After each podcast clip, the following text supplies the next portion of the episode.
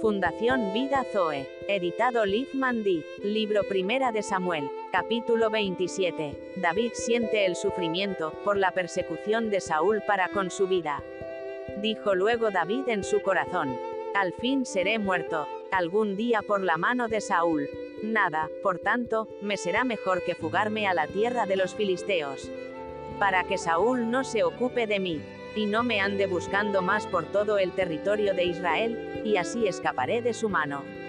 David entre los filisteos. Se levantó, pues, David, y con los seiscientos hombres que tenía consigo se pasó a Aquis hijo de Maob, rey de Gad. Y moró David con Aquis en Gad, él y sus hombres, cada uno con su familia. David con sus dos mujeres, Ainoam y Israelita y Abigail la que fue mujer de Nabal el de Carmel. Saúl desiste de buscar a David. Y vino a Saúl la nueva de que David había huido a Gad, y no lo buscó más. David pide a Aquis una aldea para vivir. Y David dijo a Aquis, si he hallado gracia ante tus ojos, séame dado lugar en alguna de las aldeas para que habite allí, pues. ¿Por qué ha de morar? Tu siervo contigo en la ciudad real.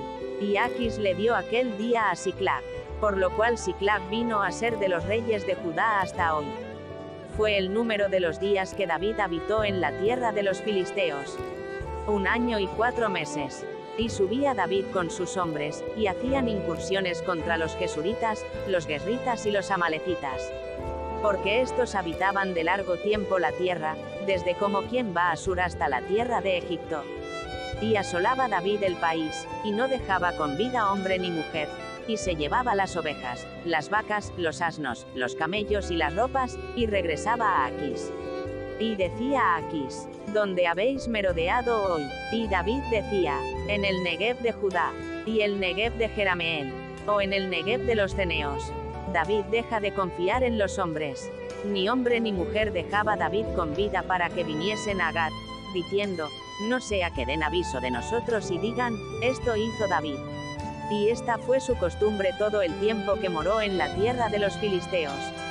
Aquis rey de los filisteos cree que David será siempre su siervo. Y Aquis creía a David, y decía, Él se ha hecho abominable a su pueblo de Israel, y será siempre mi siervo.